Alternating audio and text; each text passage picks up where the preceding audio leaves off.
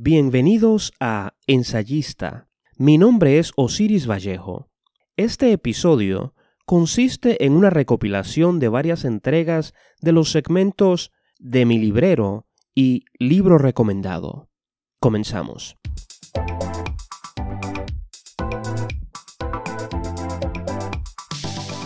La Metamorfosis de Franz Kafka.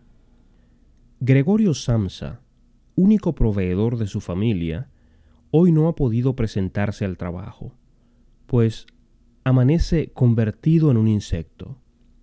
No se atreve a salir de su aposento. Sus padres, impacientes, le hacen guardia frente a la puerta. Su jefe viene a buscarlo, y entre los tres le reclaman su desidia.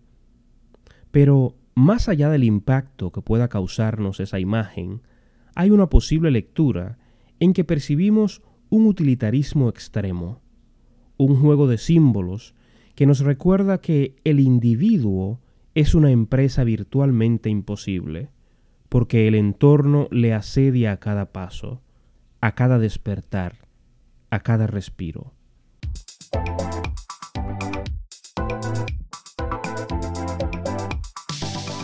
Por su manejo de una prosa que a veces alcanza cierta exquisitez poética y que otras veces tiene un carácter de minimalismo descriptivo agudo, así como una aproximación reflexiva a la volatilidad de la condición humana, mi libro recomendado de esta semana es La hija de la española, de la escritora venezolana Karina Sainz Borgo.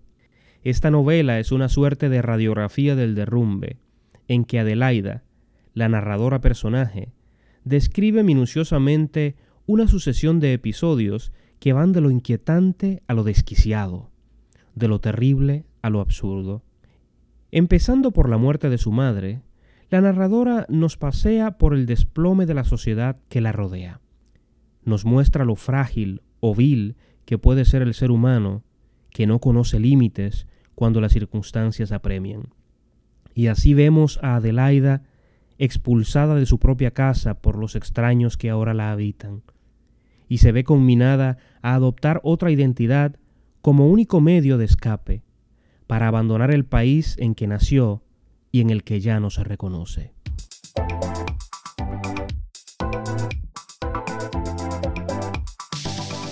Mi libro recomendado de esta semana es La sombra del viento, del escritor español Carlos Ruiz Zafón un cementerio de libros, un padre que abre ante su hijo un universo de historias, ideas y asombro, un personaje escurridizo, extraño, malvado, sin rostro o de rostro atrofiado, que busca en todas partes los libros de un escritor virtualmente desconocido para quemarlos. Una serie de personajes solitarios, excluidos, náufragos, aunque heroicos a su propio modo. Hay pocos libros que tengan un aire de expectación tan intenso, una trama tan deliciosamente inquietante. Al buen lector a veces le dará la sensación de que esto no es un libro, sino un susurro intrigante del cual no puede despegarse, aunque dura 500 páginas.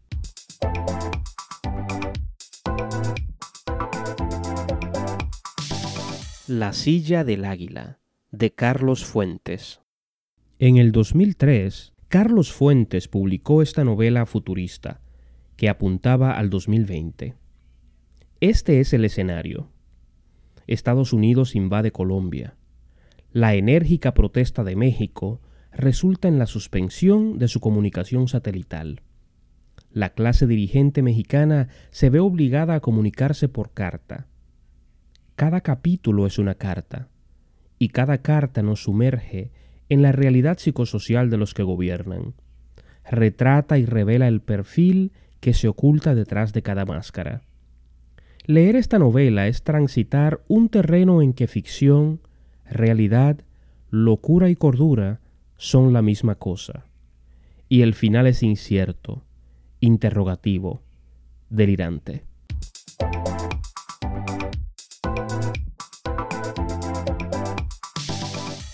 Mi libro recomendado de esta semana es Una novela criminal, del escritor mexicano Jorge Volpi. Su autor la describe como una novela sin ficción, y salta a la vista el carácter contradictorio de esa etiqueta. No puede existir una novela sin ficción. En fin, una novela criminal narra los hechos ocurridos en México a finales del 2005, concernientes al arresto de Israel Vallarta y Florence Cassé, acusados de formar parte de una banda criminal que se dedicaba especialmente al secuestro. La novela nos cuenta, en un estilo periodístico que va de lo sobrio a lo crudo y de lo absurdo a lo patético, unos hechos que casi siempre podemos confirmar con documentación periodística de la época.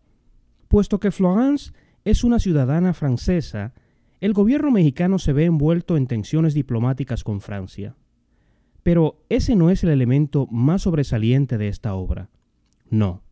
Lo más evidente, lo esencial, lo que palpita explícita e implícitamente a cada vuelta de página, es el fango de la corrupción que asfixia la sociedad que nos muestra el narrador.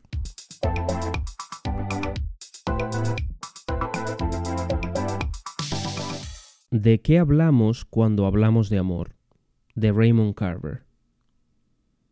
En prosa minimalista, sin adornos, Carver plasma el carácter demencial, tal vez nihilista de su sociedad. El buen lector descubre y redescubre la destreza del autor para dotar de relevancia a un puñado de personajes casi anónimos en todos los textos es posible disfrutar el sendero de la lectura y quedar fascinado al intuir el final. En el cuento Mecánica Popular, nieva. Una pareja discute, pues la separación es inminente. Un niño llora. Él quiere llevarse al niño. Ella se lo impide. Él insiste. Y el desenlace es sutilmente lastimoso.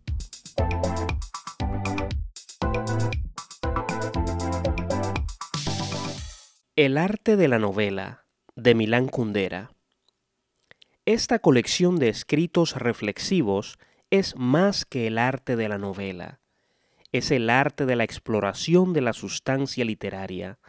El texto nos insta a la tarea obligatoria de todo el que aspire a producir o entender una gran obra, es decir, a no conformarnos con las apariencias, porque, en definitiva, narrar debe ir más allá de reproducir hechos. El narrador debe adentrarse con precisión en el alma de los seres y las cosas, penetrar territorios y rincones oscuros, desconocidos, para hallar algo nuevo, relevante, esencial.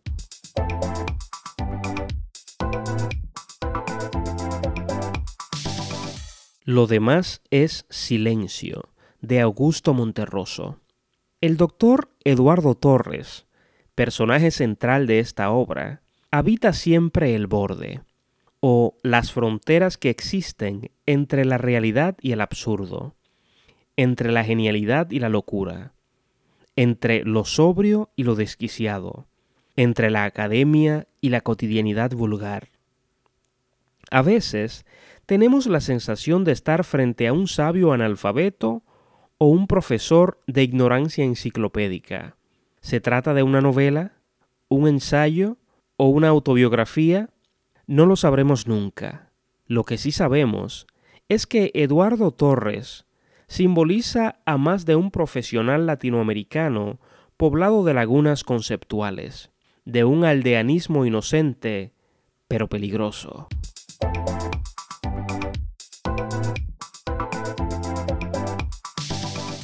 Crimen y Castigo de Fyodor Dostoyevsky. Rodion Ramanovich Raskolnikov, joven estudiante, se cree un hombre superior a quien le es lícito cualquier acto que, según su propio juicio, contribuya al bien de la humanidad. Planea y lleva a cabo el asesinato a una anciana usurera. Y ahí se inicia una batalla feroz entre Raskolnikov y su propia conciencia. Esta obra explora como pocas la interacción entre el mundo interior del individuo y la sociedad que le rodea. Más que una novela, es un ensayo sobre los límites morales del ser humano, ningún personaje sobra. Todos nos convidan a hurgar minuciosamente en las profundidades de su ser.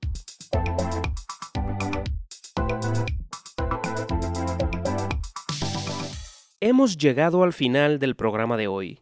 Gracias por escucharnos. Recuerden que Ensayista se publica cada lunes y que está en todas las plataformas digitales que incluyen Spotify, Apple Podcasts o iTunes, iHeartRadio, entre muchas otras. No olviden suscribirse y compartir el programa con sus amigos. Para comunicarse con nosotros por correo electrónico y mensaje de voz, pueden visitar el portal ensayista.com. Si desean que tratemos un tema determinado o quieren sugerir la entrevista de alguien ligado al mundo de la cultura, la literatura o las artes en general, no duden en enviarnos un mensaje. Hasta la próxima.